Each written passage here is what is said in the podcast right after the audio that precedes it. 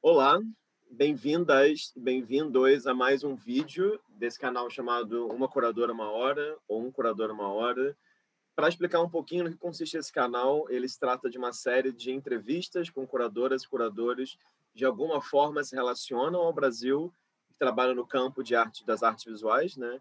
Então, até esse momento, esse canal reúne, grosso modo, pessoas nascidas no Brasil que aqui trabalham, pessoas nascidas no Brasil trabalham no exterior há algum tempo, e pessoas também estrangeiras, nascidas em outros lugares do mundo e que aqui vivem há algum tempo também.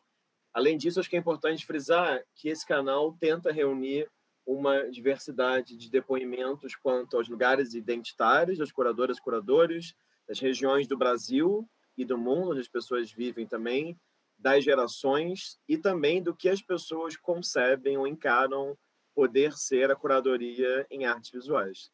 Dito isso, temos aqui hoje uma presença muito ilustre, mais uma presença ilustre dentre as várias já passaram por aqui. Queria agradecer o tempo, disponibilidade, interesse dela e queria manter uma tradição que é pedir para ela se apresentar um pouquinho para a gente, por favor.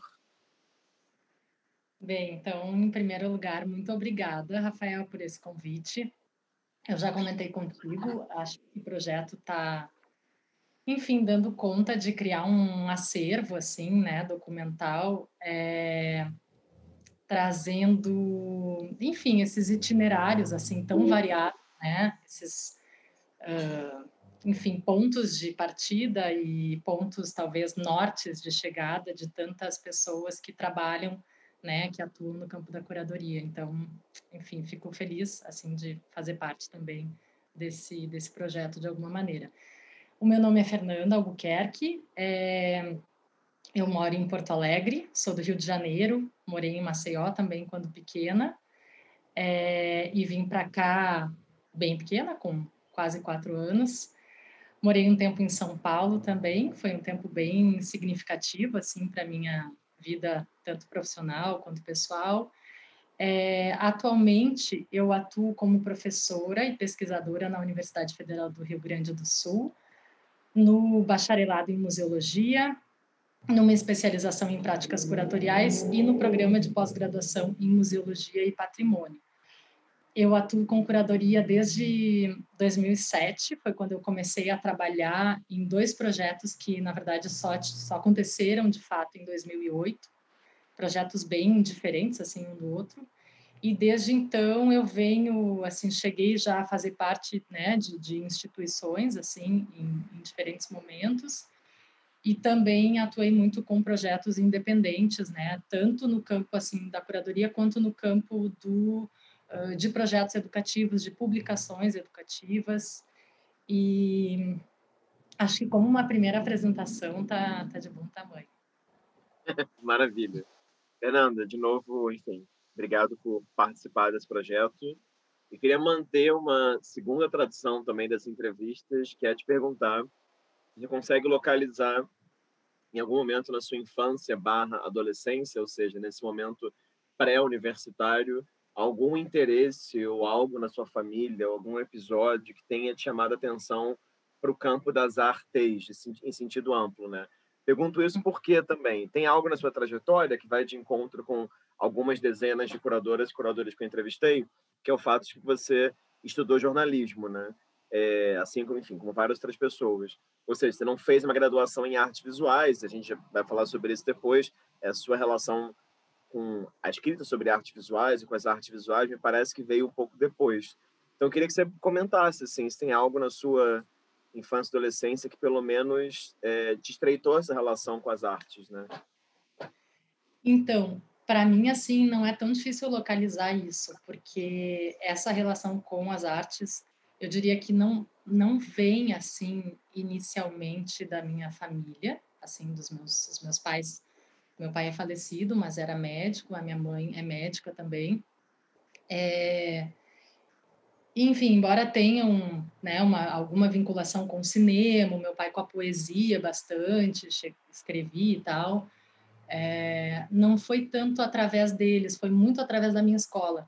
Eu, eu estudei desde os 5 até o final do ensino médio, né, até os 17, numa escola aqui de Porto Alegre chamada João 23, que é uma escola que tem muito, hoje em dia segue tendo, né? E, e tinha muito naquele momento também uma ênfase muito grande num, numa exploração assim do campo das artes, seja da música, seja das artes visuais, seja da literatura, é, inclusive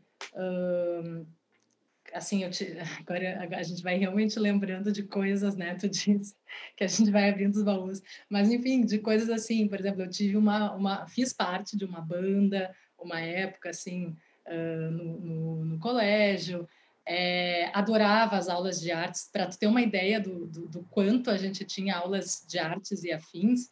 Eu lembro que na oitava série, né, no oitavo ano, hoje em dia, a gente tinha duas, a gente tinha aulas todas as manhãs e duas tardes, e as duas tardes eram só só de ou de música ou do que se chamava técnicas industriais, que uma das artistas que deu aula, professoras artistas que nos deu aula foi a Gisela Vatti. Outra artista com quem eu tive aula é a Tete Valdraff, uh, artista aqui também, né, de Porto Alegre, uma super artista. É, essas duas tardes para além de, algum, de algumas coisas pontualmente de manhã. Então, eu acho que, acho que esse amor assim pela arte, essa curiosidade também muito grande, ela, ela parte do colégio. Eu estudei jornalismo, vou, vou só fazer esse. Eu estudei jornalismo, mas antes de fazer jornalismo, eu fiz medicina por dois anos. E Uau. quando eu prestei o vestibular para medicina, que foi logo quando eu estava ali saindo do colégio, né? A gente vai escolher o que faz escolhe daquele jeito completamente atropelado, sem se conhecer, sem conhecer o que são as atuações, né, de verdade das profissões e tal. Eu tinha eu tinha pensado em fazer arquitetura, tinha pensado em fazer psicologia, pedagogia, enfim, ou seja, estava perdidaça. Mas eu lembro que quando eu fiz o vestibular aqui na URGS, hoje em dia acho que não tem mais essa opção. A gente colocava a chamada opção 1 e a opção 2. E a minha opção 2 era artes visuais. Então, se eu não passasse em medicina, eu faria artes visuais. Não, não sei de verdade se eu acabaria, né? Não sei o que, que aconteceria. Mas, assim, já na saída do colégio tinha esse desejo. Tanto que eu fiz aquele teste. Ai, tinha, agora eu não lembro, mas é, um, é uma prova de desenho que acredito que hoje em dia não tenha mais. Mas, mesmo em curso 2, era, era necessário fazer essa, essa tal prova. Então, eu localizo um pouco aí, sabe? Nesse, uh, numa ligação muito grande com a música, a partir da, dos meus amigos, assim, com as artes visuais, nem tanto com as, com as artes visuais, eu, eu lembro muito de uma exposição que a Tete nos levou para ver, na Casa de Cultura Mário Quintana, isso eu lembro que foi no primeiro ano, eu estava então com 15 anos, 14, 15 anos, e era uma exposição de arte contemporânea. E eu lembro que eu achei tudo aquilo assim muito esquisito, mas muito interessante, assim, muito, muito não sei o que está acontecendo, mas ao mesmo tempo aquilo me fisgava, assim. E, e, a, e a partir de então, assim, uh, quando eu comecei a, sei lá, visitar museus e exposições, eu tinha uma coisa, assim, é, é curiosa até, assim, de quase que uma crença de que eu aprenderia um pouco por osmose se eu ficasse na frente de uma tela olhando, olhando, olhando, olhando, sabe? Se eu, se eu ficasse tentando, assim, fazer uma varredura naquilo e ao mesmo tempo tivesse um tempo de exposição, sabe? Como esse tempo de, como se esse tempo de exposição fosse surtir algum efeito, assim. Então, é um pouco por aí que eu localizo. Uh, não sei se eu fui precisa, assim, suficientemente, mas é um pouco por aí que eu localizo uma um germe assim de, desse desse interesse, enfim. Uhum. Ótimo. E queria prosseguir aqui então e fazer uma pergunta, claro, sobre essa a graduação, né? Você faz graduação em jornalismo e eu vasculhando aqui sua vida entre, claro, currículo Lattes, Googles, etc. Vi que entre 2002 e 2003 você trabalhou na Fundação Iberê Camargo como editora. E aí na minha cabeça eu criei toda uma narrativa que ali, de certa maneira, né, que você começou a trabalhar né, efetivamente, escrevendo, editando publicações sobre arte. Então, queria que você comentasse um pouquinho, assim, como é que foi, foi essa, essa relação entre o jornalismo e as artes visuais, ou jornalismo cultural, digamos assim, de forma mais ampla. Sim. Então, foi o seguinte, na, no, quando eu, bom, saí da medicina, né, e aí eu primeiro decidi sair da medicina para depois decidir o que eu faria. E aí eu seguia com aquele leque grande de opções, mas eu pensei no jornalismo porque eu pensava assim, putz, o jornalismo é uma, uma formação... Primeiro que eu olhei o currículo, tá? eu, eu não cometi o mesmo erro quando eu escolhi medicina. Quando eu escolhi medicina, eu não olhei o currículo, sabe? Assim, as disciplinas que tu vai ter. E eu lembro que quando eu recebi aquele material das disciplinas, logo depois de fazer a matrícula na medicina, eu, eu fiquei assim estupefata. Eu achei aquilo interessantíssimo, porém zero tesão, assim, sabe? Interessante, mas e, e, enfim. Aí quando eu decidi sair e escolhi jornalismo, foi um pouco pensando assim, bom, eu vou escolher algo que mantenha o meu leque muito amplo, porque efetivamente eu não sei se eu quero ser que eu, se eu quero trabalhar com crianças, sabe, sendo professora, se eu quero trabalhar, se eu quero ser arquiteta, não, não sei, então eu vou já assim um pouco aprendi que não era ali que eu ia super definir as coisas. E aí, no jornalismo também ficou claro no início para mim que não era tanto jornalismo de redação. Depois eu cheguei a trabalhar, eu trabalhei mais ou menos três anos numa revista de cultura chamada Revista Aplauso, uma revista revista impressa mesmo, né? Uh, enfim, editada via Lei Rouanet e a LIC RS, né, além de incentivo à cultura RS, então que nasceu numa leva assim de revistas regionais eh, voltadas à cultura.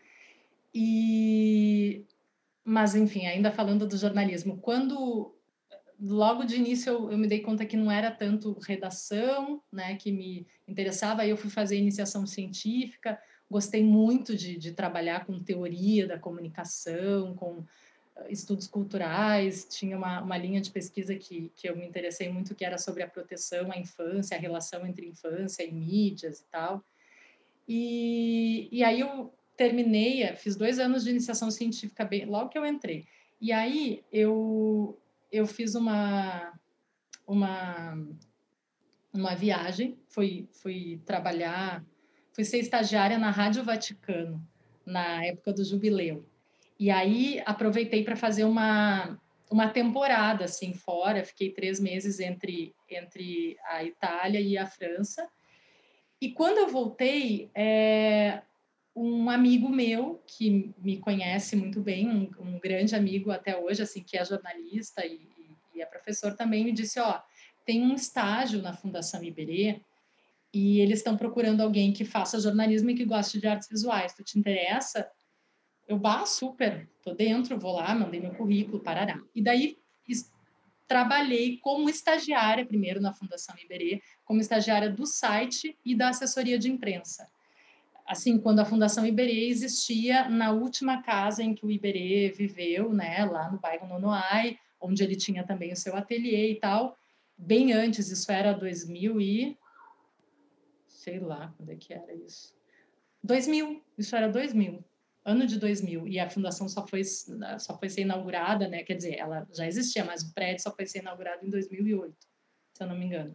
Então, eu, eu passei esse tempo trabalhando como estagiária, quem uh, editava o site era Paula Ramos, que é curadora também, professora do, do Instituto de Artes, e trabalhei com ela, adorei o trabalho, adorei, adorei, adorava assim, eu, eu junto com ela, né, vi o site ser construído, o site da fundação, então achava aquilo legal pensar, bom, não só as notícias da fundação, porque a ideia, o site tinha uma revista de, sobre arte moderna e contemporânea, uma revista digital. E para além disso, tinha toda a parte institucional e também sobre a vida do Iberê, e eu trabalhei junto com a Paula na construção de todos esses textos, né, do, do site. E foi super puxa, super legal, eu amava, eu achava assim, bah, que baita sorte ter rolado essa história, né? Não, não, na verdade, ali eu não vislumbrava, até então eu não vislumbrava a possibilidade de trabalhar com jornalismo, mas quando eu entendi que existia ali alguma coisa que eu nem sonhava que existisse, né, de trabalhar com jornalismo voltado às artes visuais, bom, achei o máximo.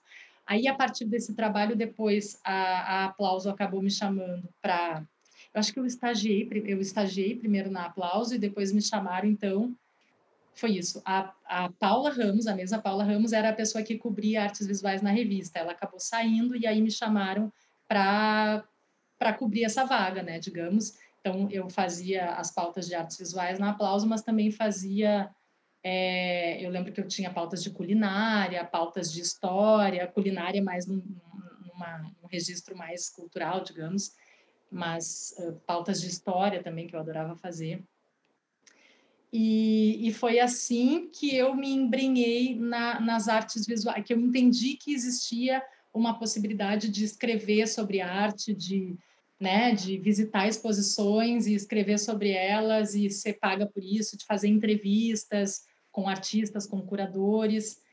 E, e foi a partir um pouco disso que eu acabei, quando eu terminei o, jornalismo, então, uh, decidindo fazer o um mestrado em, em artes, né? E, e aí unindo um pouco, enfim, duas coisas que estavam naquele momento se apresentando como possibilidade, assim. É, mas claro, naquele momento, assim, não havia nem um pouco assim no horizonte a ideia de trabalhar, de atuar com curadoria. Era, era bom, vou, vou finalmente me voltar a estudar esse campo, né? Vou finalmente me voltar a isso e enfim, e naquele momento eu assim, assim como sigo adorando, sigo adorando entrevistar, sigo adorando quando eu faço isso no, no campo da pesquisa, né? É, sigo adorando escrever, mas e sigo adorando um pouco a, enfim, uma, uma certa rapidez assim que o jornalismo tem que ter, né, em, em linkar histórias, em linkar momentos, em né, entender contextos e tal. Então foi um pouco assim que eu passei, digamos assim, pelo pelo jornalismo. E o que, que você pesquisou no, no mestrado? Claro, eu sei, enfim, eu, eu investiguei já aqui. Eu queria que você contasse um pouco sobre a pesquisa do, do mestrado. Então, uh, no mestrado foi, foi curioso, assim, porque eu entrei com um projeto e mudei completamente. Eu entrei, assim, não é que eu, sabe, assim, peguei uma parte do projeto, não, eu mudei da... Eu entrei com um projeto que, que depois ficou claro que não, não era para mim, assim, que era, como é que era? Ah, para pensar os impactos da lei de incentivo à cultura do Rio Grande do Sul no campo da arte, no sistema da arte. Esse era o meu projeto. Na minha primeira aula com a Mônica Zelinski, que depois veio a ser, que também é, enfim, uma super teórica no campo da arte, professora hoje em dia aposentada, mas é professora do. Não, acho que ela nem está mais no programa de pós-graduação, ou tá, enfim, não sei. É, mas depois veio a ser minha orientadora no doutorado. Fato é que na primeira aula com ela, era uma disciplina de, chamada Leituras das Obras de Arte, aquele momento em que todo mundo fala do que vai pesquisar, né? Ah, qual é o teu nome, o que está pesquisando? E eu falei aquilo. E a Mônica já me conhecia da Aplauso, eu já tinha entrevistado ela mais de uma vez e tal. E aí eu falei meu projeto e a, a Mônica disse assim, Fernandinha, tu me desculpas, mas eu preciso te dizer, este projeto, tu tens, tu tens tanta possibilidade. E daí ela me falou uma coisa que foi chave, assim, chave, sabe? Assim, agradeço super a ela. Ela disse assim, Fernanda, por que que tu vai fazer um projeto sobre lei e sistema se tu tá vindo fazer um mestrado para te embrenhar no campo da arte, assim, sabe? Para olhar para trabalhos artísticos, para olhar para né, para olhar para a arte, assim, finalmente, não tanto para olhar e aí, aquilo ficou na minha cabeça, né? A minha orientadora foi a Blanca Brits, não era ela, mas aquilo ficou, assim, colou em mim. E eu me dei conta que ela tinha toda a razão, assim, que se a minha ideia era me embrenhar nesse campo, eu fazer algo que era muito mais do campo da sociologia da arte, vamos dizer assim, né? Uh, que seria algo interessante e, e hoje em dia segue sendo seguiu sendo muito interessante, inclusive, para a dissertação que eu fiz, a ideia do sistema da arte, o modo como ele opera, enfim, ou de sistemas da arte, ou de ecossistemas da arte, mas, enfim, é, mas, mas aquilo ali tinha uma dureza que eu não precisava ter, né? O que, que era interessantíssimo que eu pudesse me despojar dela. E aí eu acabei eh, indo para um tema completamente diferente, como eu disse, que era que foram os coletivos de artistas surgidos entre meados dos anos 90, mais ou menos entre 95, né? Eu acabei fazendo esse recorte de 95 a 2005 e a relação deles justamente com o sistema das artes.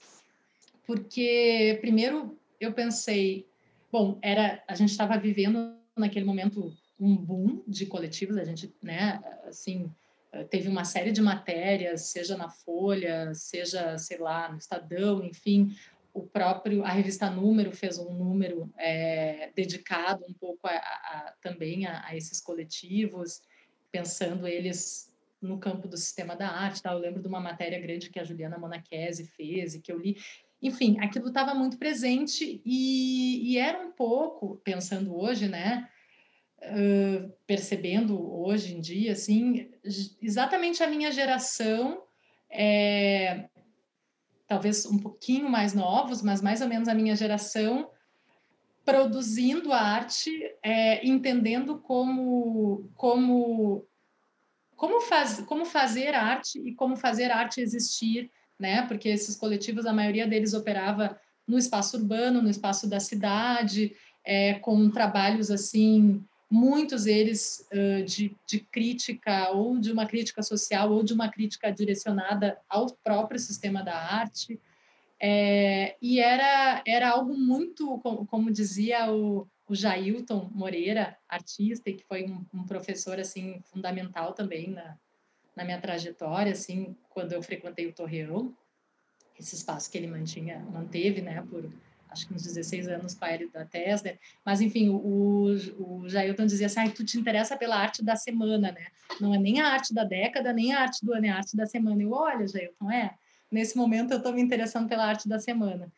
E então foi isso que eu pesquisei, assim, eu, eu mapeei, na época eu mapeei mais de 70 coletivos uh, brasileiros, entrevistei uh, entrevistar mesmo, assim, uh, pessoalmente, eu consegui entrevistar quatro deles, o Gia, da, de Salvador, o Laranjas, aqui de Porto Alegre, uh, agora não, o Poro, se eu não me engano, foi uma entrevista também, agora não me lembro, e os outros foram questionários que daí eu mandava, né, por e-mail e, e as pessoas respondiam. Então, teve o Transição Listrada, lá de Fortaleza, o Urucum,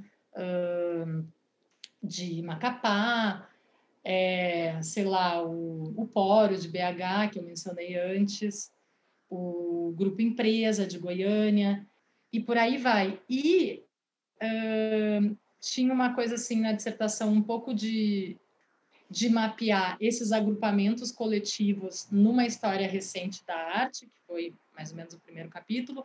O segundo capítulo buscava entender um pouco o que, que era o sistema da arte e como é que esses agenciamentos coletivos uh, tinham marcado a, a década de 90 aqui no, no Brasil, em outras partes também. É, e daí, quando eu falo agenciamentos coletivos e iniciativas coletivas, são para além de coletivos, né? Porque os coletivos sendo aqueles grupos que um, criam coletivamente, né, que propõem trabalhos de forma colaborativa, coletiva, enfim. E, os, e as iniciativas coletivas podendo ser espaços coletivos, publicações, seminários, uh, oficinas, caminhadas, enfim, o que for, é, fruto de um agenciamento coletivo de artistas. E eu foi muito, bah, foi super assim, super rico esse esse processo de de entrar em contato assim com essa com essa produção e de pensar isso que eu que aos poucos eu fui me dando conta que assim se por um lado no discurso desses desses coletivos existia um enfrentamento muito grande um, um, uma confrontação e uma problematização muito importante do sistema da arte tal qual ele estava ele operava e estava colocado naquele momento é, num momento de muita transformação, né? Os anos 90 é um momento em que o sistema da arte brasileiro sofre uma transformação importante, assim, né, no sentido, enfim, um, levado pelas justamente pelas tais leis de incentivo, né, no sentido de uma uma profissionalização, institucionalização ainda que precárias e tal, mas o que era o que eu estava dizendo é que se de algum modo os, os, coletivos se colocavam criticamente frente ao sistema, havia também um desejo de pertencimento a eles, né? Então existia um sentimento um pouco ambivalente assim, né, de de confrontação, mas de também querer fazer parte, assim. E, enfim, foi, foi, foi, foi interessante é, perceber, assim, questões como o desejo de troca, o desejo de compartilhar, a, a própria ideia de que a união faz a força, né? O que eu não conseguiria fazer sozinho em grupo, eu consigo, eu consigo, seja pela parte financeira, seja pela, pela parte de bom, para tu colar um lambe na rua, não adianta tu estar tá sozinho com a tua cola que tu fez, né? Tu precisa ter um, tu precisa ter gente para olhar se está vindo alguém, para passar a cola, outro que coloca, enfim.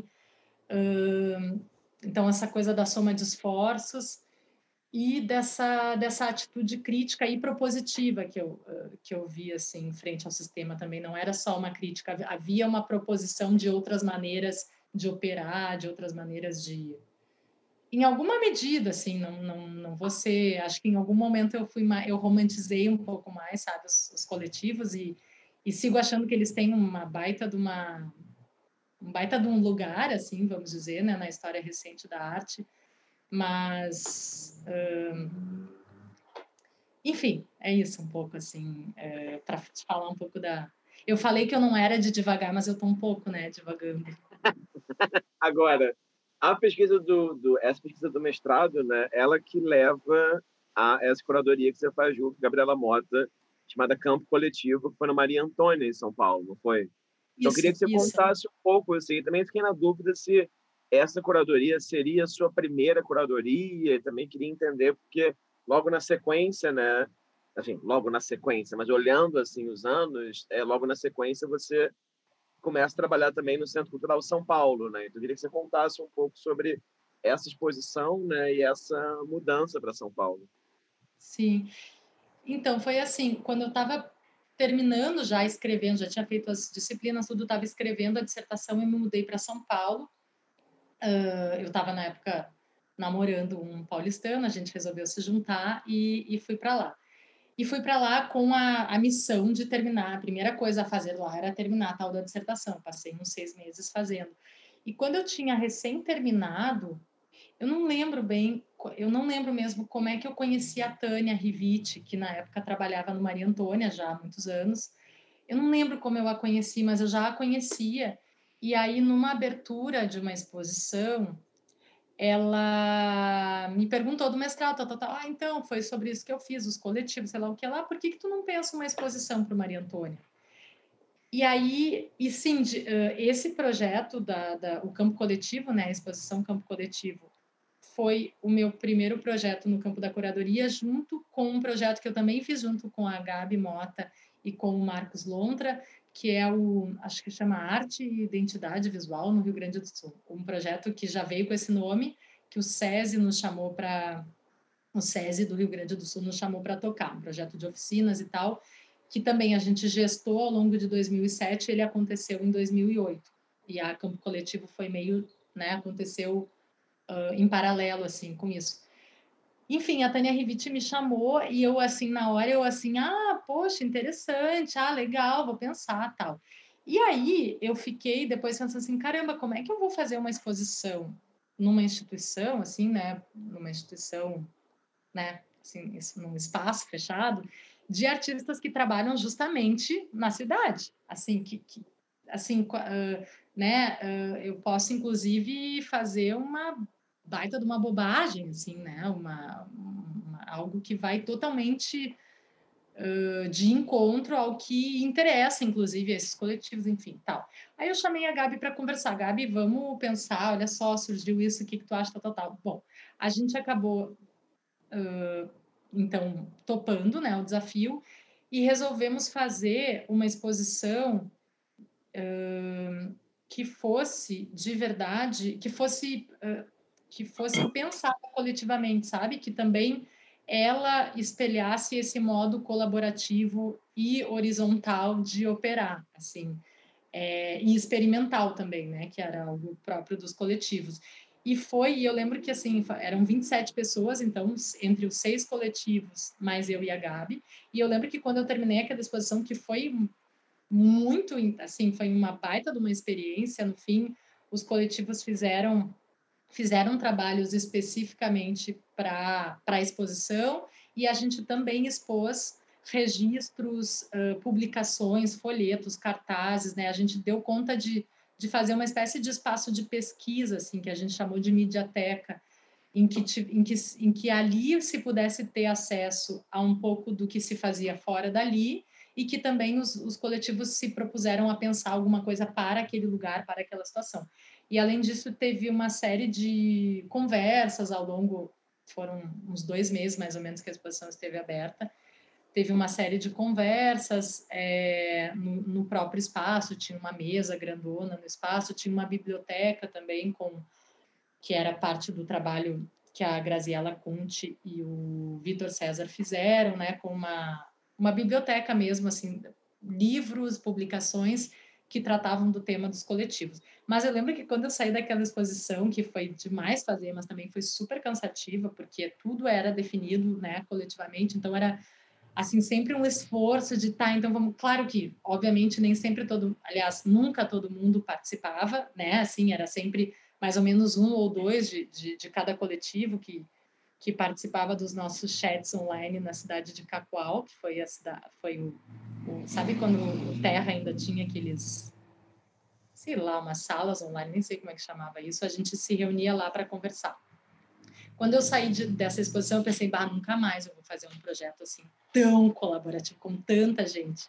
E fato é que eu me envolvi depois em uma série de de outros projetos colaborativos e é o que eu mais sinto que funciona assim para mim, sabe? É, inclusive mais adiante a gente eu posso comentar, mas a última exposição que eu que eu participei foi uma exposição feita a 16 mãos, mais ou menos. E então assim, digamos que eu não me vacinei, eu, eu segui segui entendendo que a coisa que a coisa é difícil, mas que funciona bem. Uhum. Tu tinha feito outro, outra pergunta, né? Como é que eu. ah, eu te perguntei como é que foi é, essa, essa passagem no Centro Cultural de São Paulo. Você trabalhou como curadora então, de artes visuais, né? Então, eu conheci o Martin Grossman desses seminários, né, simpósios que a, que a Daniela Bolsa organizava lá no Passo, porque o Fórum Permanente fazia uma relatoria e tal. Eu tinha trabalhado fazendo alguns desses relatos e tá, tá, tá e conheci a Carla Zaccanini porque eu tinha escrito sobre o trabalho dela para uma revista inglesa, fazia, sei lá, não sei quando foi que eu escrevi sobre o trabalho dela, mas foi tipo 2005, 2006, por aí. E aí, quando o Martin assumiu é, e chamou a Carla para ser curadora de artes visuais e ser também a diretora, né, que a, a curadoria a curadoria envolvia cinco curadorias e existia uma direção de curadoria.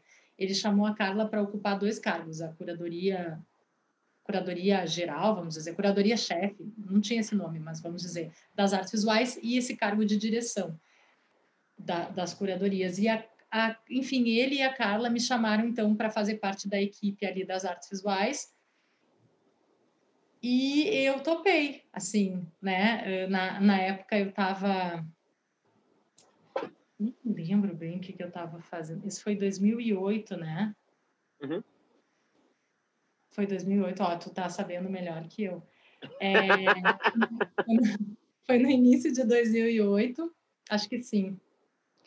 E na época eu tinha trabalhado um tempo no SESC, tinha trabalhado um tempo, tempos curtos, assim, no Passo das Artes, na comunicação, no SESC, na TV do SESC São Paulo. Então ainda estava um pouco, né, assim mais nesse campo ainda do, do jornalismo, né, de alguma forma.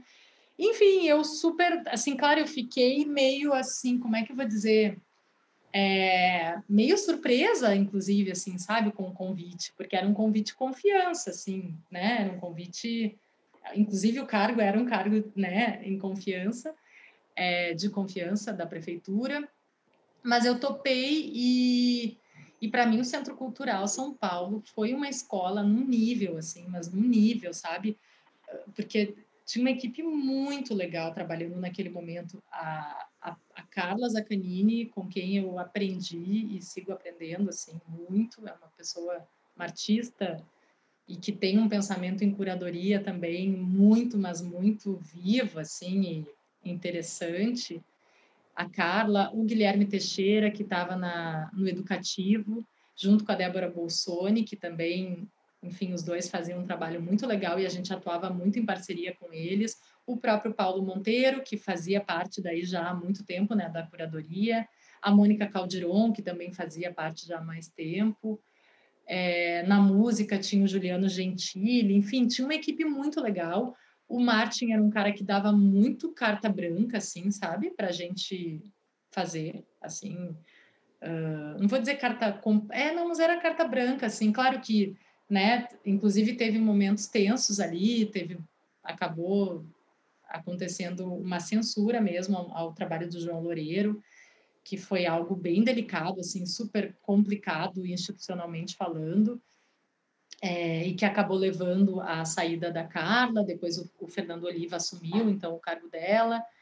Uh, mas, enfim, tudo isso para dizer assim que foi muito uma escola porque tinha muito espaço, claro, tinha muita coisa ali que era que era um trabalho de produção cultural, né, um trabalho de fazer as coisas acontecer, caso das mostras do Centro Cultural São Paulo, que, bom, né, os artistas eram escolhidos através de um edital, de uma seleção, com um júri, tal, tal, tal, e as mostras tinham que basicamente acontecer. Mas junto com as mostras existiu o existia o programa dos artistas convidados, que nesses dois anos a ideia uh, trazida muito pela Carla é que era que os artistas convidados fossem convidados a fazer trabalhos especialmente para o contexto do centro cultural, levando em consideração seja a sua história, seja o seu entorno, as suas atividades, os seus públicos, as suas, né, os seus espaços, enfim. E, e isso aconteceu, né, tanto em 2008 quanto em 2009, e foi muito rico acompanhar a pesquisa desses artistas, assim, o jeito de olhar, é, os interesses, a maneira de atravessar o centro cultural que ia desde sei lá, uma oficina de modelo vivo com todo mundo nu, inclusive, né, para além do só o modelo que o, Jarbas Locks fez, até o trabalho do João Loureiro, que, é uma que era uma foto da sessão de curadoria toda vestida de fantasma, né, de, com todo o mobiliário e, e algumas pessoas vestidas de fantasma, ou o trabalho do Marcelo Cidade, que era uma, um outdoor um outdoor transparente, um outdoor né, na época do Cidade Limpa, do Kassab, então tinha né, um, um, questionamento assim disso. É, enfim, a Rochelle Costa fez um trabalho lindo nos, nos porões do Centro Cultural, fotografando a maneira como as pessoas uh, tornavam o seu espaço de trabalho um espaço também um tanto doméstico, né, botando ali uma foto, botando, fazendo uh, sei lá, um arranjo com sacos, uh, embalagens de café, por exemplo, para dar um exemplo, e depois ela essas fotos foram inseridas em displays que uh, atravessavam os painéis dispositivos da, do Centro Cultural. Então, teve esse programa, teve uma, uma, outra exposição chamada Passagens Secretas, que a gente trabalhou junto com o grupo de críticos ali do, do Centro Cultural. A gente chamou o grupo de crítica a atuar também como curadores, chamando cada um deles um outro um artista para trabalhar em diálogo com ele e a, o mote dessa exposição Passagens Secretas que aconteceu em 2008 eu acho também. Uh, era justamente problematizar ou pelo menos assim indagar formas uh, era partir um pouco desse estranhamento do público em relação à arte, tentar pensar trabalhos que tentassem lidar com isso, assim, de algum modo, sabe? Tentassem, tentassem indagar esse estranhamento, atravessá-lo, é, facilitá-lo em alguma medida, mas num, num bom sentido, assim. É, enfim, foi uma exposição bem, bem prazerosa também de, de, de fazer, uh, pra, mas prazerosa e trabalhosa, porque, de novo, eram dez, eram dez curadores 10 artistas, então sempre esses projetos assim com muita gente, aqueles e-mails, na época era ainda tudo só por e-mail, então aqueles e-mails que tu mandava para 10 e daí os 10 retornavam e daí tu tinha que ler tudo e daí tu tinha que responder, sabe assim, uma coisa difícil de, de gerir, né? Mas mas muito muito instigante, porque é, tu tá em contato com maneiras de fazer diferentes, maneiras de, de se fazer perguntas, quem é que estava? A Luísa Duarte, a Clarissa Diniz, a Gabriela Mota, a Débora Bolsoni também chamou uma artista, o Guilherme Teixeira acho que não, a Carla, eu acho que sim, eu, é, o Giba, o Gilberto Mariotti, o Jorge Mena Barreto também era, era um, um, um artista crítico, né, junto com o Giba. Enfim, então, assim, foi, foi uma baita escola, porque também foi... É... Ah, foi entender todas as, as limitações, assim, que, que, uma, que trabalhar numa instituição também... É, também envolve, assim, né? Limitações no sentido, assim, o Centro Cultural São Paulo é uma, uma instituição do tipo do tipo cruzeiro, né, transatlântico, assim, né, uma instituição grandona, então, assim, qualquer movimentação é uma movimentação que tem que botar em marcha muita coisa para acontecer, ele não consegue ir para o lado, assim, sabe, assim, mudar a roda. Uhum. E, e, e, é, uma, é uma instituição, assim, que envolve funcionários que estão ali há muitos e muitos anos e que estão habituados a trabalhar de um certo jeito, e aí tem alguém que chega, como era o caso do Martin, querendo fazer a roda girar um pouco mais, uh, de uma forma mais dinâmica, enfim, e, e, e, nova ou diferente, e aí isso causa uma série de, de questões, tinha as questões mesmo assim de, né, de, de ser uma instituição da prefeitura que está, portanto, uh, submetida ao secretário da cultura, em alguma medida isso, isso aparecia, então foi também assim, foi muito entender na pele assim, esses meandros, sabe, essas limitações institucionais, esses bastidores, o tanto de negociações que envolve qualquer coisa que tu queira fazer dentro de uma instituição, sabe? É, claro, falando do campo da qualquer coisa que tu quer fazer enquanto um curador de uma instituição, né, o quanto aquilo é sempre vai sempre envolver muitas negociações e conversas e trocas e, e então, nesse sentido, foi uma, foi uma escola, assim, bem, bem importante, assim, para além disso que eu mencionei antes, tinha gente muito, muito interessante, muito rica, muito viva, assim, acho que estava também todo mundo numa, numa fase, assim, é, com muito, muita, não só tempo, mas energia vital para dedicar aquele projeto, uhum. sabe? Então, assim, todo mundo brilhava o olho, assim, para fazer as coisas. Falo, assim, de mim, da Carla, do, Gui, do Guilherme Teixeira, da Débora Bolsoni, do Gentili, enfim, é, dessa galera que, que né, que, que, co, que colaborou, que trabalhou muito junto, assim, levando a coisa. A própria uhum. Mônica. Queria te fazer uma pergunta, então, que agora quando você comentou, você falou sobre essa, claro, sobre essa inicial boa surpresa do convite, de estar ali, como era um voto de confiança, enfim.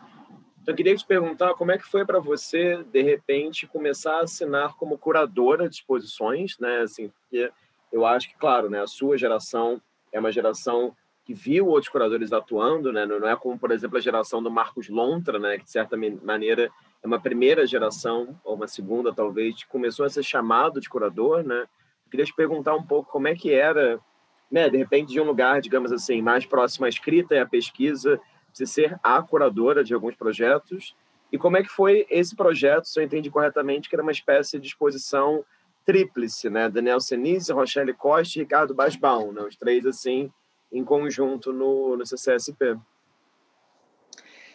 Então, Pois é, nunca tinha me perguntado isso assim, como foi. É... é engraçado, porque assim, quando eu comecei, eu acho, a assinar a curadoria de exposições, uh... bah, é uma pergunta, não é, não é simples essa pergunta, assim, como, como foi para mim.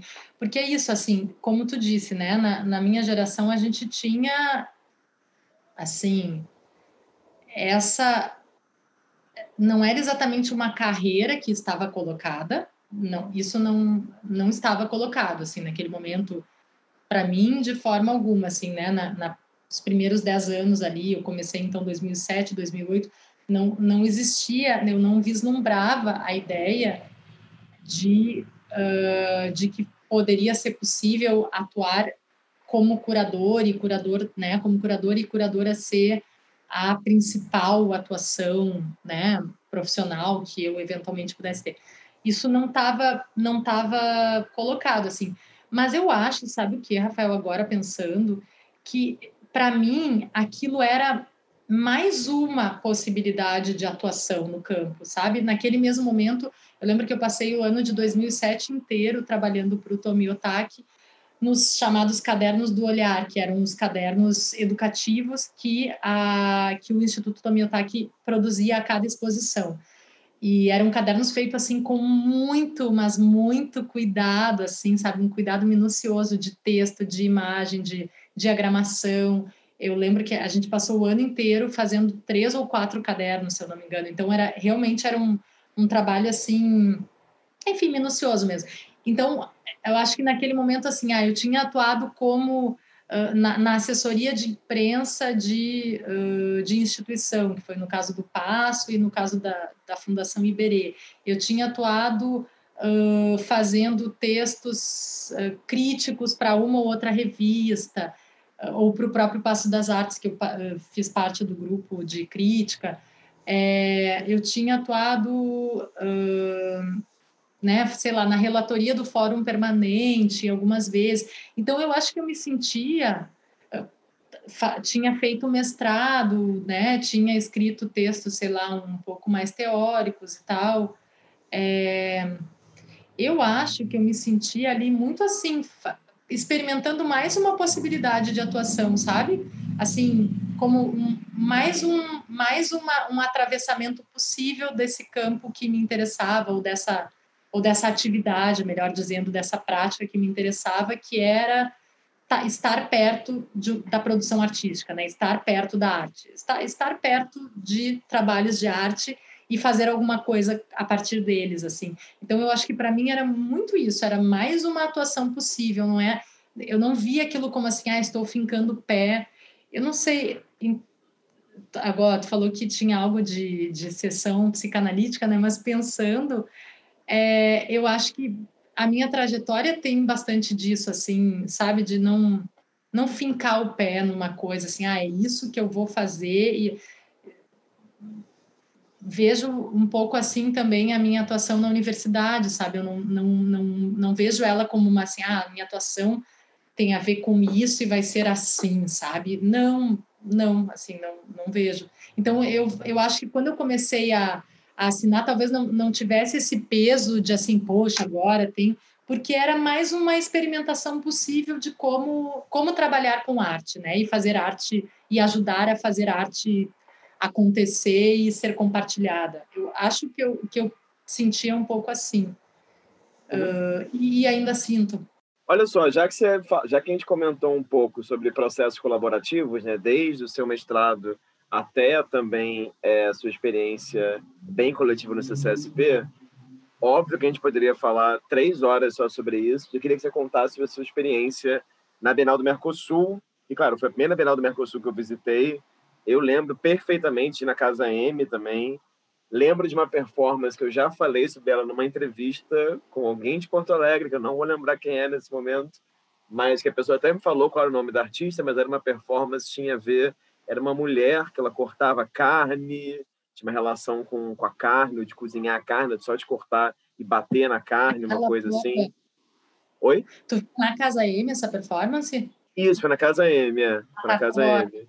É. Isso, acho que sim. E aí, enfim, essa Bienal do Mercosul me marcou muito particularmente.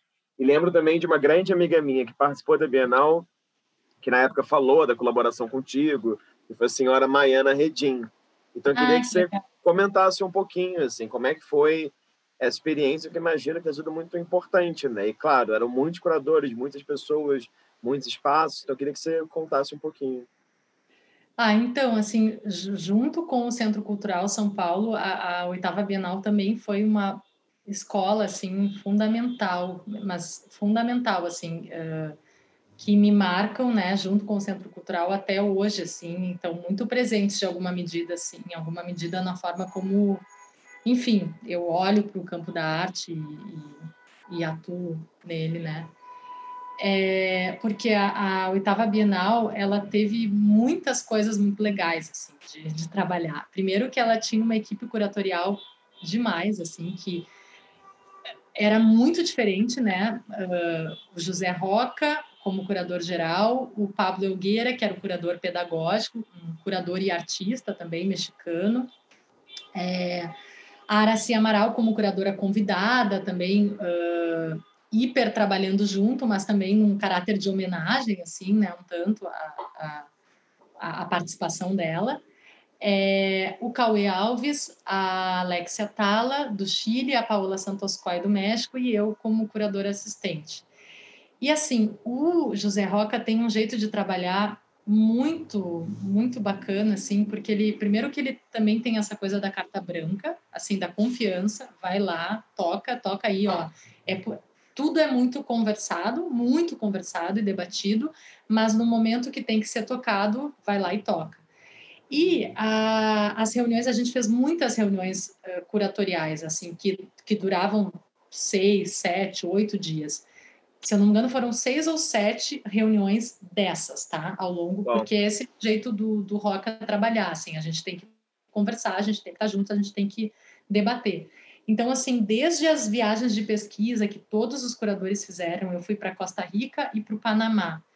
E, assim, desde poder fazer essa viagem de pesquisa, é, preparar a viagem, chegar lá com uma série de, de visitas a ateliê marcadas e outras tantas que, né, tantas que vão acontecendo ali no, no, no momento e tal, é, até trazer então os artistas e debater tantos tanto artistas locais quanto artistas né sei lá brasileiros enfim ou a partir dessas viagens e debater a, a participação ou não deles né na, no projeto quanto pensar desenhar cada uma das da, dos sete projetos que compuseram a oitava Bienal foram sete uh, entre mostras e ativações como a gente chamava né uh, a, cadernos de viagem, uh, a Casa M, Continentes, a principal exposição em número de artistas que era a Geopoéticas, enfim.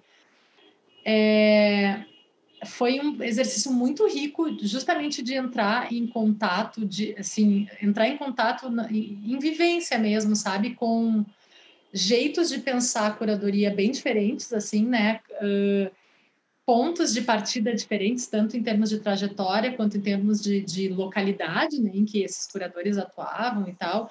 E assim, teve uma coisa que foi muito legal, que o grupo deu muito certo como grupo, sabe? Porque, bom, não, não é sempre mesmo que isso acontece, mas tinha uma coisa de uma generosidade e de um, de um acreditar no projeto, assim, o, o que eu acho que muito disso tem a ver com José Roca, ele é um excelente líder, assim, ele tem essa essa essa característica, assim, essa qualidade, eu diria, né, assim, de, de agregar as pessoas, de chamar para perto, de, de envolver de modo que o projeto seja teu também, né, de verdade, uhum. não, não como não como um discurso, mas que ele seja teu de verdade.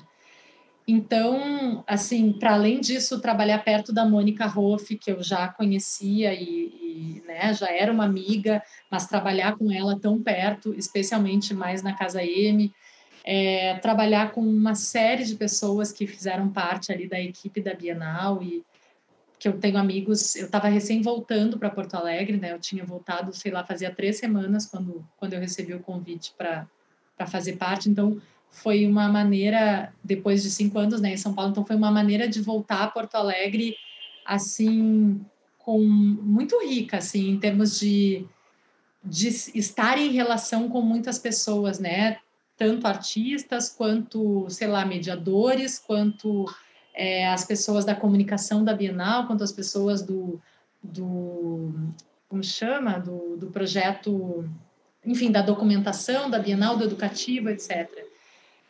É, e claro, teve a experiência da Casa M, que, que é uma experiência assim muito, muito, muito cara assim a mim e a muita gente. É, que foi o projeto assim de, dentro do, do grupo de curadores, cada curador ficava responsável por tocar um projeto, né, por acompanhar de perto, né, e tocar um projeto. E a Casa M tinha que ser um curador que morasse aqui, por motivos óbvios, né? Porque ela foi, foi uma, um espaço que aconteceu, que durou, teve uma duração de, né? Ficou sete meses aberto, então ele abre antes da, da grande exposição abrir e fecha depois dela fechar. E tinha muita coisa para botar em marcha para que a para que a Casa M pudesse acontecer, porque finalmente era um espaço de arte, né? Assim, enfim, com todas as complexidades de um espaço de arte que tem que funcionar todos os dias, é, que tem que ser construído do nada, né? Que tem que, enfim, seja em termos arquitetônicos, seja em termos de programação, né? Pelo menos uma programação de partida, assim, que é o que a Casa M se propunha a ter. E, e foi, de novo, um trabalho hiper coletivo, porque tinha essa coletividade dos curadores, tinha a coletividade de um conselho que a gente chamou para fazer parte, para ajudar a pensar os, né, um pouco esses programas de base da, da casa. Uh, tinha a coletividade da, da, o educativo era muito parte da Casa M também, então a Gabriela Silva, a Mônica Roff estavam ali muito perto. É, a Paula também, que era produtora executiva da casa, né? É, então tinha uma equipe, tinha outra coletividade que era essa micro equipe que, que fazia as coisas acontecerem na casa e tinha, né, algo que era muito importante para casa, que era assim, bom, a Casa M era um espaço da Bienal, é, com ares de um espaço independente, no sentido de, de, um, né, de um desejo uh, pelo experimental, de um desejo de um desejo assim de um, de um enfoque muito mais em processo do que em né, trabalhos acabados, enfim. É, tinha um atravessamento de linguagens, porque num dos programas, por exemplo, a gente tinha escritor, bailarina, ator, dramaturgo fazendo parte desse programa, que era uma espécie de residência uh, na casa. Tinha uma residência de curadores latino-americanos que vieram cada um para ficar uma semana, sete dias, fazendo pesquisa na cidade, enfim. É, então tinha uma série de projetos de ponto de assim que digamos projetos de base da casa mas o desejo a vocação da casa era justamente estar aberta ao que a comunidade entendesse que fazia sentido a casa ser. Então isso a gente não tinha certeza se ia, obviamente se ia acontecer ou não né porque enfim são são nortes são desejos são intenções mas o que a gente viu que, que aconteceu e que desembocou na, numa campanha chamada Fica Casa M, que foi liderada muito pelos mediadores, mas também por, né, por uma comunidade mais ampla, assim, que se formou em volta da casa. É, então, o que aconteceu foi que realmente vizinhos começaram a entender que a casa era um espaço de estar, era um espaço de ir lá e fazer uma pipoca na, na cozinha, ou fazer um bolo. É, era um pouco, tinha aquele tanto de uma espécie de centro comunitário, né, um pouco centro comunitário, um pouco um laboratório, um pouco um espaço também de construção e compartilhamento de conhecimento. É, e teve o, assim, acho que o, o, programa mais bem sucedido em termos de público, assim, da, da Casa M, que era esse Duetos, em que a gente chamou 12 artistas de diferentes linguagens para acompanhar a casa, usar a casa como um espaço de trabalho e para desenvolver projetos em colaboração mas com quem nunca tinha trabalhado antes. Então, por exemplo, a Tatiana Rosa, que é bailarina, trabalhou com o Ianto Laitano, que é músico. E eles desenvolveram uma espécie de performance e a ideia era que eles apresentassem não algo, né, assim, ah, chegamos nisso, mas assim, um frame do processo deles, né, assim, um frame da, daquele e aquilo acontecia, essas apresentações aconteciam sexta sim, sexta não. E teve uma, a gente fazia contagem de público por questões de, de lei Rouanet, né, para poder ir para relatório e tal. Teve uma que a gente contou, ai, agora eu não, assim, foram mais de 1.500 pessoas que obviamente não entraram na casa, porque tu conheceu a casa, a casa era pequena, mas que ficaram nos arredores, porque foi uma performance que um grupo de teatro fez em parceria agora me foge assim qual, qual, foi a dupla que fez, mas foi um desses duetos que usou a escadaria que ficava em frente à casa M como uma espécie de palco para fazer uhum. uma uma performance. Então, uh, assim, e para além disso, teve escolas que, né, que visitaram e que propuseram oficinas, mediadores que propuseram oficinas que aconteceram lá. Então, teve muito isso da casa ir se moldando aos usos que, que, que, que uma comunidade, né, que entendeu que aquela casa era dela também, foi, foi, foi construindo, né, esses, esses usos, essas outras funções possíveis, assim, para casa.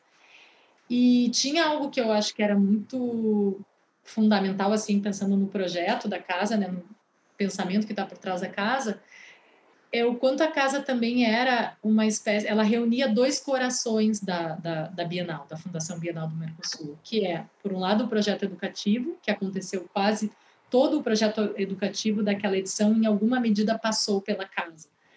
É, e era um pouco assim, a casa era um pouco o centro distribuidor, vamos dizer assim, do, do projeto educativo daquela edição.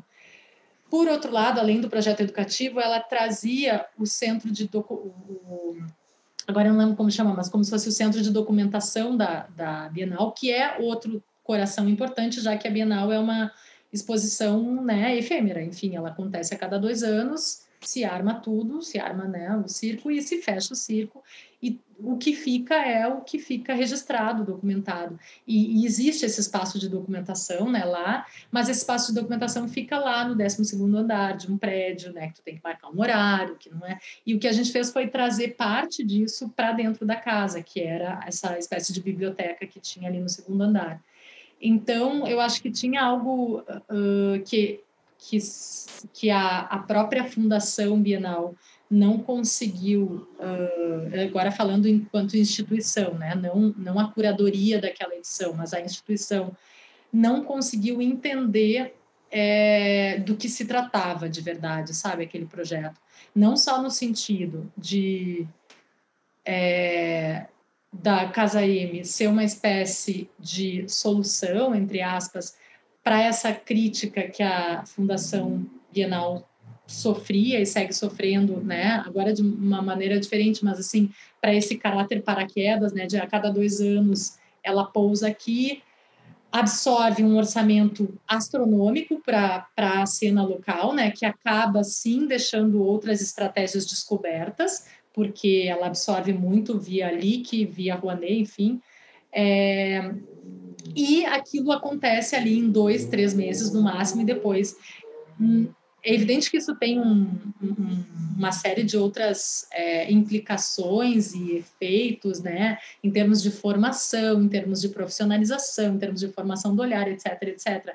Né? Eu não, não acho que seja um projeto que não tenha sua importância, mesmo sendo um projeto uh, bianual.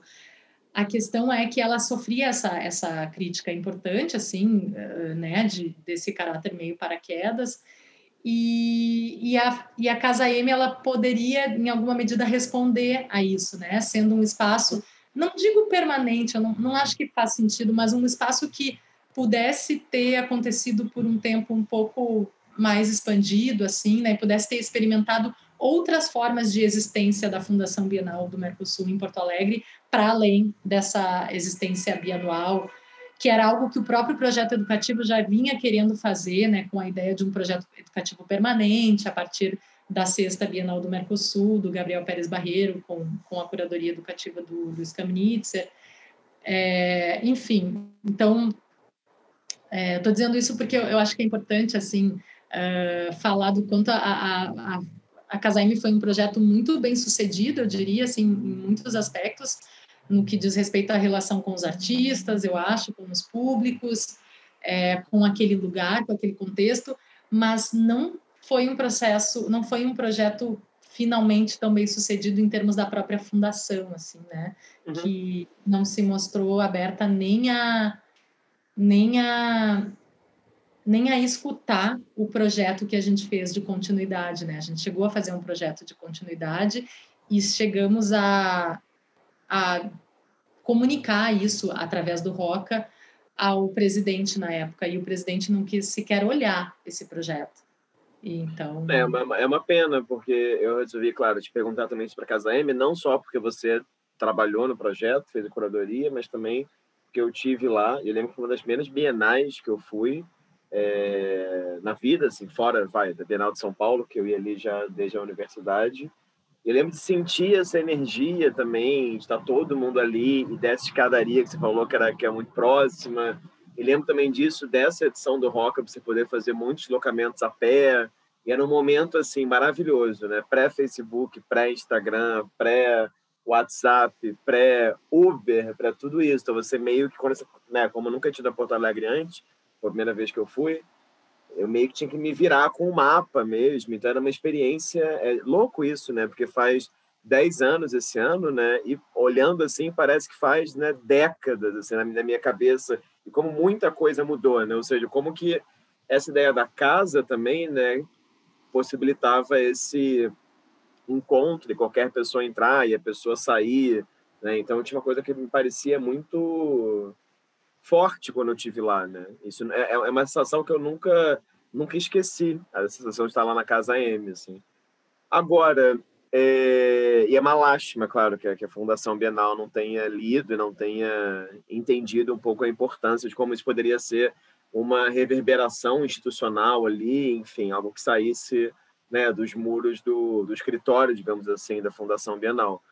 Agora, uhum. eu achei interessante escutar, porque é, caminhando aqui para um, um final já, é, você fez um, um doutorado, se defendeu em 2015, você pensava muito a ideia de crítica institucional. E aí, desde 2016, se não estou enganado, você está dando aula, né, professora concursada na Universidade Federal do Rio Grande do Sul, a famosa URGS. Eu estou explicando porque nem todo mundo, quando a gente fala URGS, associa a Federal do Rio Grande do Sul, né, porque tem isso de comer o F. É, e dando aula num, num, departamento que dialoga com museologia, departamento de museologia, de patrimônio, enfim.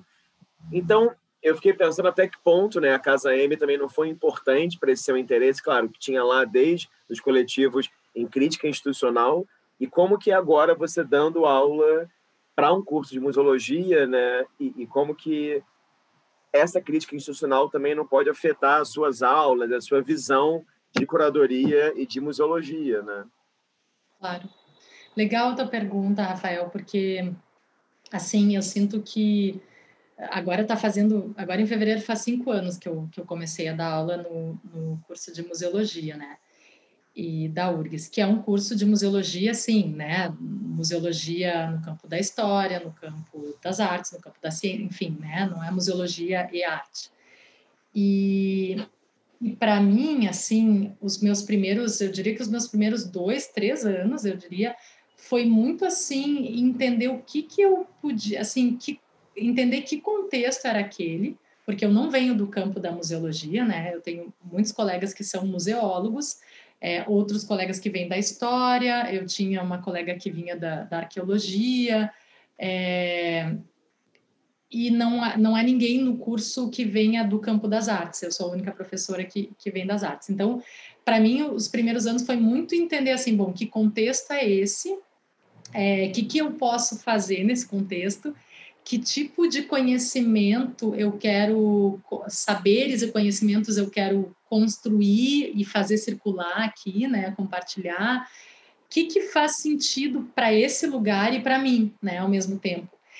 E eu, eu sinto que eu só consegui, comecei a chegar nesse, no, que, no que faz sentido, pelo menos agora, assim, né, nesse momento, é, isso tudo, né, assim, a gente não falou ainda nisso, a não ser pela passagem da carreata aqui para impeachment, mas assim, a gente, isso, esse, eu entrei no início de 2016, então foi bem nesse momento em que o nosso momento, a nossa situação, assim, institucional no Brasil se agravou, né,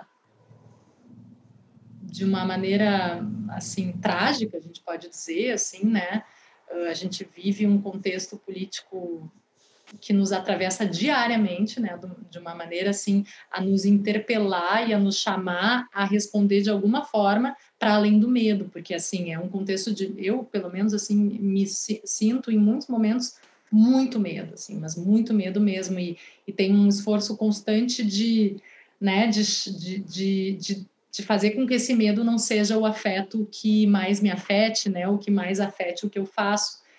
E acho que eu ainda bem tem conseguido dar conta disso, mas de qualquer maneira esse atravessamento ele é uh, constante. Tudo isso para dizer que uh, eu comecei a assim a, a entender, tentando pensar nessas questões como tu trouxe, né, de crítica institucional ou de crítica em âmbito institucional, de problematização da instituição museu, é, que é algo que no próprio campo da museologia, especialmente, a gente tem ali a partir dos anos 70, dos anos 80, movimentos como a nova museologia ou a museologia crítica, enfim, movimentos que vão colocar o museu uh, em perspectiva, indagá-lo, problematizá-lo, etc. É, e, e, são questões que eu, que eu né, acabo assim me aproximando bastante, uh, seja na minha pesquisa, seja na, na, em sala de aula. Mas assim, eu te diria que tem dois lugares mais ou menos que eu estou chegando assim a entender como lugares interessantes de, de atuar assim na, na faculdade onde eu dou aula, que é por um lado uh, eu comecei assim a, a trabalhar com disciplinas que uh, uma delas que desenvolve um projeto de, de curadoria, um projeto curatorial compartilhado, compartilhadamente entre professora e alunos é, e artistas também, né? Eu fiz uma edição, da, eu já dei essa disciplina mais vezes, mas a primeira vez em que eu entendi que era mais interessante fazer um projeto coletivo e não projetos individuais dos alunos, que ficariam apenas né, escritos enquanto projetos e não seriam colocados necessariamente assim na roda, uh, foi em 2019. Daí, no final de 2019, a gente abriu então uma exposição chamada Entre Pátios, que reunia três artistas, o Antônio Augusto Bueno, a Marília Bianchini e a Madis Ritter, é, artistas que foram elencados a partir de uma, de uma estratégia é, de convites em cadeia que o, o Gabriel Pérez Barreiro tinha usado lá na Sexta Bienal do Mercosul, numa mostra chamada Conversas. A gente convidou a Marília Bianchini, inicialmente, os, os artistas os as alunas eram só mulheres, 12 mulheres. Elas, eu apresentei algumas artistas uh, para elas, mulheres também, e, e e a partir dessa apresentação elas elegeram uma artista e, e esse foi o nosso primeiro convite. A Marília Bianchini então escolheu, convidou o Antônio Augusto Bueno, que escolheu, que convidou a Marlis Ritter. E a gente visitou os, os ateliês de, uh, desses artistas, a gente conversou com eles, visitamos uma exposição da Marília Bianchini e fomos aos poucos compondo uma bibliografia é, textos, questões que atravessavam o trabalho desses três artistas, tentando, é um pouco assim, é, a partir dessa rede de convites, a gente foi tentando entender bem o que que, o que, o que, que interessa, né, para onde é que a Marília Bianchini olha quando ela olha para o trabalho do Antônio Augusto Bueno, o que que, né, o que que linka esses trabalhos, é, o que que o que, que é interessante se produzir a partir, né, se produzir em termos de pensamento, assim, a partir da reunião desses trabalhos. E aí a gente fez uma pequena, pequeníssima biblioteca também na exposição, assim, com esses textos. É, a ideia inicial era que a gente fechasse essa conversa com o quarto artista, mas a gente acabou coletivamente decidindo que a gente ia fechar com a biblioteca no espaço. Montamos a exposição, é, fizemos uma conversa com os artistas, enfim, foi um trabalho fizemos uma foi aí que eu comecei a usar o Instagram, aliás, apenas em 2019, porque as minhas alunas disseram: não, nós temos que ter um perfil da exposição. E eu, claro, eu já tinha o meu perfil, sei lá, lá desde 2011, acho que da época da Bienal, mas nunca tinha postado nada. E aí eu, bom, vou lá entender o que, que é isso, né? De, assim, finalmente. E, e aí fizemos uma. O, o, a gente entendeu que o perfil no Instagram ia ser a documentação do processo e da própria exposição, então tá lá, né, nesse perfil entre pátios todo o processo, a documentação. Fizemos um caderno de leituras também para além das bibliografias, a gente reuniu uma série de poemas que a gente entendia que conversavam com os trabalhos. É, e foi uma experiência que me deu muito, assim, mas muito brilho no olho, sabe? Assim, muito uh, e, e, e, e de forma muito, assim, compartilhada com as alunas, sabe? Assim, os retornos que eu, que eu recebi de da coisa fazer sentido para elas, delas então entenderem bem o que, que é um ateliê de o que, que pode ser um ateliê de artistas, o, o que, que é conversar com o um artista, o que, que é um artista es, querer expor, quais são as preocupações que, né, que permeiam o trabalho né, de um artista quando ele vai expor em um lugar. É, então, tudo isso, assim, foi uma experiência realmente muito rica para mim e pelos retornos que eu recebi para as alunas também, assim, algo que, que, que fez sentido para elas, assim, é, é um pouco, né, tornar esse, essa, essa graduação que tem, sim, momentos de atividade prática, e não são poucos, mas, assim, não exatamente no campo das artes, né, então trazer um pouco desse do que é o do que é atuar nesse campo para dentro né da, da própria formação da graduação. Para além disso, e aí falando mais no âmbito da pesquisa, claro que, enfim, tem outras disciplinas que eu atuo e que, e que eu também venho entendendo é, outros é, jeitos que para mim fazem mais sentido, né, de dar aula, que tem muito a ver com levar os alunos mais a campo, sabe? Seja seja mesmo agora na pandemia trazer mais convidados para conversar, é, convidados de um pouco como tu faz, assim, de diferentes origens, de diferentes interesses, né, com diferentes perspectivas e jeitos de atuar. Uh, fazer, claro, visitas a campo, a museus, reserva técnica, exposição, ateliê, etc. Isso cada vez mais eu fui entendendo quanto isso, que parece uma coisa meio óbvia, mas para mim não era tão óbvio, assim, o quanto isso é fundamental, sabe, na, na, nessa, nessa atuação. Isso sem falar, enfim, do quanto é, eu percebo que é importante cada vez mais que o contexto, é, que esse contexto político e de tensionamento, né, de uma série de, de lutas, seja no âmbito uh, de questões de raça, de questões de gênero, de questões sociais, o quanto eu também, para mim, está ficando mais, assim, cada vez mais claro o quanto isso também precisa atravessar, sabe, a sala de aula um pouco todo santo dia, assim, sabe? O quanto isso precisa estar presente nos autores, nas visitas, é, nas autoras e nos autores, nas visitas, etc, etc.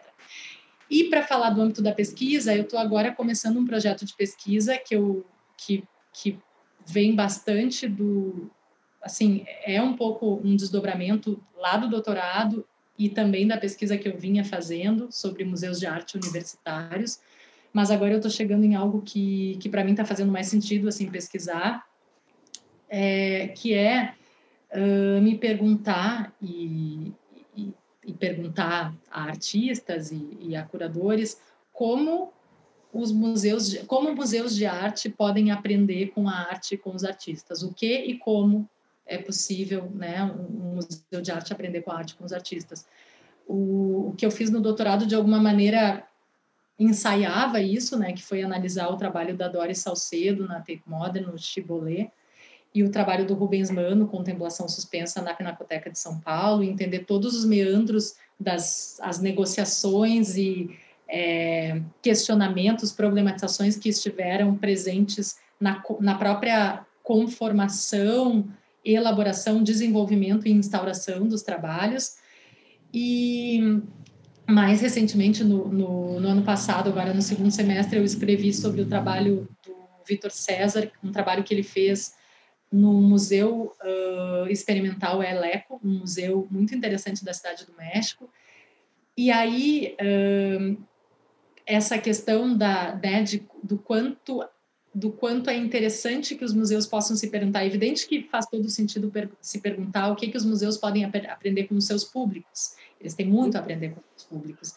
Mas, mas eu, para mim, está fazendo sentido me perguntar também o que, que eles têm a aprender com a arte, seja em termos da relação deles com o seu acervo, da própria relação com os artistas, da relação com o seu entorno, da relação também com os seus públicos. Então é nisso que eu estou começando a trabalhar agora, esse, esse, esse projeto de pesquisa que eu estou uh, me, né, me, me embrenhando agora, e também me dei conta, assim, para te falar um pouco mais dessa coisa de. Né, do que, que faz sentido fazer nesse contexto da universidade e atuar, eu me dei conta também que, a, pelo menos a disciplina que eu dou na pós-graduação, em Museologia e Patrimônio, né, no mestrado, que ela possa ser uma disciplina que seja uma espécie de laboratório para esse projeto de pesquisa, sabe? Que a própria que a própria disciplina seja um pouco pesquisar é como se fosse um laboratório compartilhado, assim, né? Em que eu vou pesquisar, entrevistar com a participação, óbvio, dos alunos e com a leitura compartilhada de textos, a discussão compartilhada de textos, mas que dizem respeito a essa pesquisa que eu estou iniciando agora, que eu estou te comentando. Então, acho que é isso, assim, mais ou menos. Não sei se... é mais ou menos... É, é... Do que eu, mais, mais do que eu imaginava. Né, mais ou menos isso tudo. Eu queria te fazer, enfim, só um, eu queria te fazer uma, uma última pergunta só antes de partir para as imagens. É, e claro, eu não, eu não vou comentar aqui, por exemplo, sobre o seminário que você organizou, Gabriela Mota, sobre curadoria, porque acho que também na entrevista dela ela já falou bastante sobre isso. Mas é uma pergunta que eu acho, como você fala muito sobre coletividade, né? Não sei se você né, percebe sua trajetória também, o mestrado, a, o CCSP, a, a, a Bienal do Mercosul, a própria universidade. Eu queria te perguntar qual que você acha que é a importância da educação para o seu fazer como curadora? Porque, claro, tem toda essa sua passagem, tem a sua relação com a escrita também, você também tem essa relação com, a, com escrita e educativo, né? tanto no Tomiotaki quanto na Bienal de São Paulo, e agora você está também né, professora universitária. Então, eu queria que você comentasse um pouquinho, assim, e até que ponto também hum. todo curador ou toda curadora não deveria ser obrigatoriamente, entre aspas, um, entre aspas, um educador ou educadora, né? Ah, Rafael, eu diria que tem muita relação. Assim, eu, eu desenvolvi junto com a Mônica Hoff, a gente não falou disso também, um laboratório de curadoria, arte e educação, que a gente fez diferentes edições e a cada edição esse laboratório acontecia de um jeito diverso, distinto. A gente fez em Florianópolis, aqui em Porto Alegre, no Rio, em Vitória, em São Paulo, e era um trabalho, claro, muito conversado de novo, né, com a, com a Mônica, com a Mônica Hoff, assim, muito fazendo junto, pensando junto, alinhavando junto e vivenciando as coisas juntamente. E, e assim, para mim, a, a, a, a, curadoria é muito uma prática educativa, assim, também, sabe? Essa, essa ideia da curadoria como uma atividade que, em alguma medida, ajuda a olhar, pega pela mão, propicia, sugere relações, é, faz recortes, é, aponta possíveis nortes para o olhar, é, sem fechar, né, justamente as possibilidades desse olhar. É, para mim isso tem muito a ver com, com educação, assim, com educação nesse sentido de de construção de um olhar, de problematização de um olhar, de, de construção de um repertório, de, né, de, de, de poder, assim, oferecer recursos e ferramentas e referências para que a partir daí as pessoas possam fazer as suas escolhas, as suas relações, isso falando do campo da educação, né? Eu como professora, mas para mim isso tem muito, acontece muito quando a gente está falando de uma prática curatorial, né? Também eu, eu vejo essas, essas atividades assim como muito, mas muito, muito imbricadas, assim, muito imbricadas mesmo. Bom, então, Fernanda, ela conseguiu um milagre que ela, eu convidei, como sempre, ela para pensar uma imagem ou no máximo três. Ela conseguiu escolher duas. Então, eu queria que ela comentasse, porque tem gente que já trouxe nove imagens aqui nessa entrevista. É. Germano do Chá que o diga, sempre cito ele como exemplo. Então, queria que você comentasse um pouco por que essas, essas duas imagens são importantes para você. Então, foi obviamente super difícil, né? Chegar, eu estava eu tava disposta assim, não vou escolher uma imagem. E aí, pensei, pensei, pensei e me lembrei desse trabalho que chama Missão Missões: Como Construir Catedrais, do Cildo Meirelles, um trabalho de 87, que justamente eu vi na primeira Bienal do Mercosul, quando eu era uma estudante de medicina. Eu estava eu ia fazer uma prova. É... Ai, vou contar muito rapidamente, mas enfim, eu ia fazer uma prova de anatomia. E eu lembrei de uma aula de neuroquímica ou neurobioquímica, algo do tipo, que uh, tinha se descoberto que quando a gente é exposto a novidades, a gente libera beta-endorfina. E a beta-endorfina auxilia a nossa memória. E eu pensei, claro, eu já gostava de arte, te contei toda a história lá da, da escola e tal, já me interessava, mas aí eu fiquei sabendo, bah, a Bienal do Mercosul está acontecendo aqui na URGS também. Ah, então tá, vou lá ver, e, mas, mas pensei nessa história do, bah, vou ativar a minha memória. Assim, né, pensei, para né, ir um pouco melhor na tal da prova de, de anatomia. E esse trabalho me, assim, me, me impactou muito e seguiu muito muito presente assim. Era uma época então que eu estava fazendo que eu estava uma, eu estava desgarrada assim né do que efetivamente me me mobilizava assim como né, como pessoa, assim, eu estava realmente num âmbito que que me deprimiu, eu cheguei a deprimir efetivamente, assim, na, na, ao longo desses dois anos da, em que eu estudei medicina, e, e aquilo ali me, me chamou, assim, claro, é um trabalho que, uh, bom, falando muito rapidamente, é uma espécie de, de, de, arquitetura, né, de espaço arquitetônico, que nessa, nessa versão era um, era um quadrado, né, ele foi recentemente remontado naquela exposição entrevendo em, no Sesc Pompeia, uma maneira circular, mas ele então é, é esse, esse manancial aí de, de moedas embaixo, essa, essa torre de hóstias e esses ossos né, em cima, e tudo num espaço preto, né, que nessa edição, nessa maneira como ele estava montado, o espaço era muito escurecido mesmo, a gente não via, como no caso da Entrevendo, que eu vi recentemente, né, em, acho que foi 2019, e foi uma, um trabalho assim, sabe quando tu, tu, tu tem a certeza de que tu tá diante de uma coisa que é chocante, assim, sabe? Que te choca, que te atravessa, mas eu não, eu não conseguia produzir muito sentido para além, claro, desses né, de, de, assim, bom, tá, a gente tem aqui ó, esses ossos que, né, que nos remetem a uma ideia de morte, de genocídio, talvez, tem essas hóstias, tem esse título, né, como construir catedrais, essa espécie de templo que está aqui colocado com essas moedas, então tinha ali uma, uma estranheza, é, algo que eu conseguia inferir possíveis sentidos, mas mais do que tudo que me atravessava assim corporalmente, sabe? Que me fazia, que me dava uma, uma sensação de hiperpresença, porque para mim, é, é, o Jailton Moreira uma vez falou isso e, e faz muito sentido para mim, assim, quando eu estou diante de alguma obra de arte que me atravessa assim mesmo, é como se eu me sentisse ao mesmo tempo jogado para muito longe e fincando os pés no chão, sabe assim, na mesma intensidade. E para mim, acho que é, ver essa obra teve um pouco essa essa gravidade, assim, sabe, de experiência. Uau, Foi ótimo. por isso que eu que eu escolhi ela. E temos aqui uma segunda obra. Então, esse trabalho, né, daí eu, enfim, eu ia te mandar só uma, né? Aí depois, só que eu tinha ficado muito com o, o Marcha Ré e, e estamos aqui talvez em uma nova, mais uma carreata mais um resquício de carreata, talvez, para impeachment.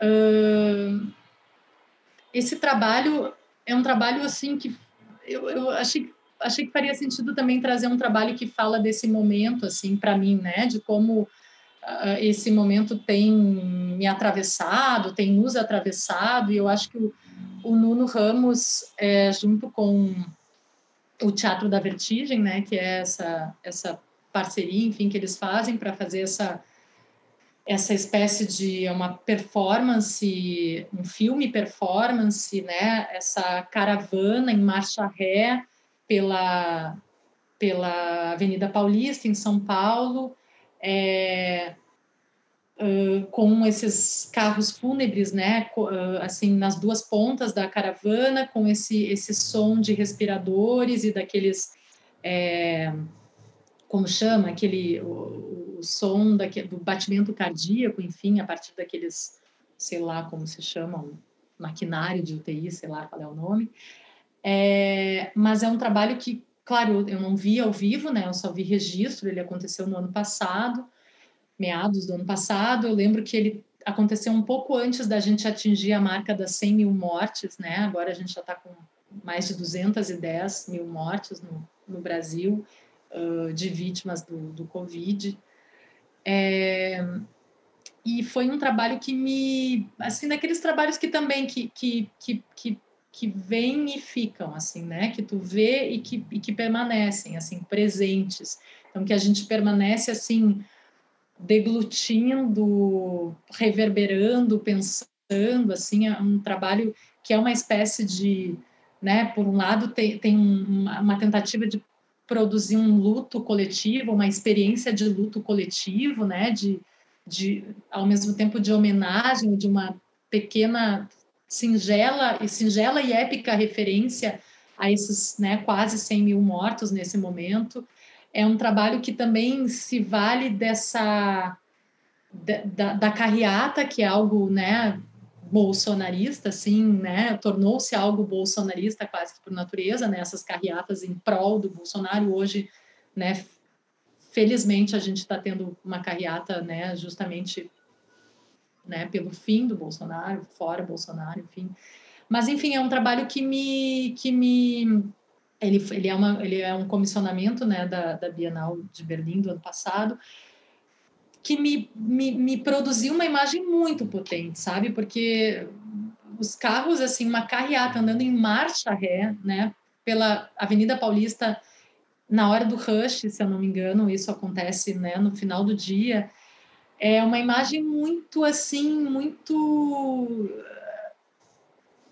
muito enfim, daquelas imagens justamente que é difícil colocar em, em palavras, assim, porque acho que tem, é, uma, é, é isso, é uma tentativa singela e ao mesmo é, tempo épica, né, de produzir uma experiência de luto coletivo e de uma espécie de homenagem, ao mesmo tempo tem um, um, um ato político muito marcado, né, nessa, nessa escolha por uma carreata que justamente vai em marcha ré, então eu, eu acho um trabalho muito e, que vem na, na esteira de, de, uma série de outros trabalhos performáticos que o Nuno vem fazendo, que eu também uh, me interesso assim e, e, gosto muito. E é isso, pensei que era interessante também mostrar um trabalho que recentemente né, me, me atravessou e não ficar só com esse trabalho né, lá de 97, eu não falei, mas aquele trabalho foi apresentado na primeira Bienal de no... que foi em 97. É ótimo. E acho curioso também que são dois trabalhos que, querendo ou não, pensam um pouco, enfim, coletividade, né? Assim, seja aqui também, e também, claro, esse círculo temporal da sua vida, e também aqui, claro, um, um círculo colonial, digamos assim, um círculo mais contemporâneo, também tem esse pé no, no colonial, enfim, eu acho que foi, foi uma. São duas obras de maneira não muito linear, mas elas conversam, assim. Sim, sim. É, sim. Fernanda, para a gente terminar aqui, vamos para a nossa pergunta surpresa muito rapidamente. Então, como eu te expliquei, a cada sete curadores eu giro essa pergunta. Está sendo aqui uma curadora que, tá, que é um número muito cabalístico, o seu. Você está na curadora número 111 que eu entrevisto. Uau! Então, tá um, um, um. É... Enfim, essa pergunta... É o quê?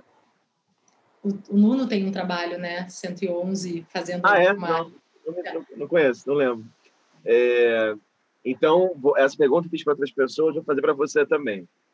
Então, assim, partindo do princípio, enfim, queria te perguntar qual dessas duas opções daria mais prazer enquanto curadora, né?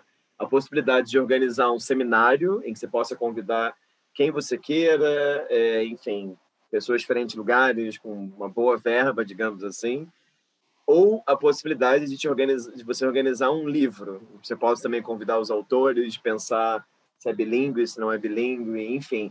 Qual das duas, é, qual dos dois, digamos assim, atos curatoriais você acha que tem mais a ver contigo, né? E por quê?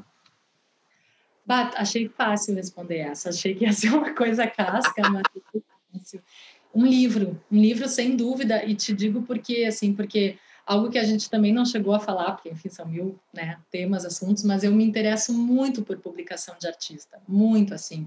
Eu tenho uma pequena coleção de, de publicações de livros, panfletos, é, folhetos, cartazes e tal, é, é uma coleçãozinha mesmo, que está aqui em três, quatro caixinhas, caixonas, é, e então, para mim, a publicação tem muito essa coisa assim do, do, da materialidade dela, sabe? Do formato, da cor da página, da diagramação, é, das, das cores, da, do tipo de fonte, da.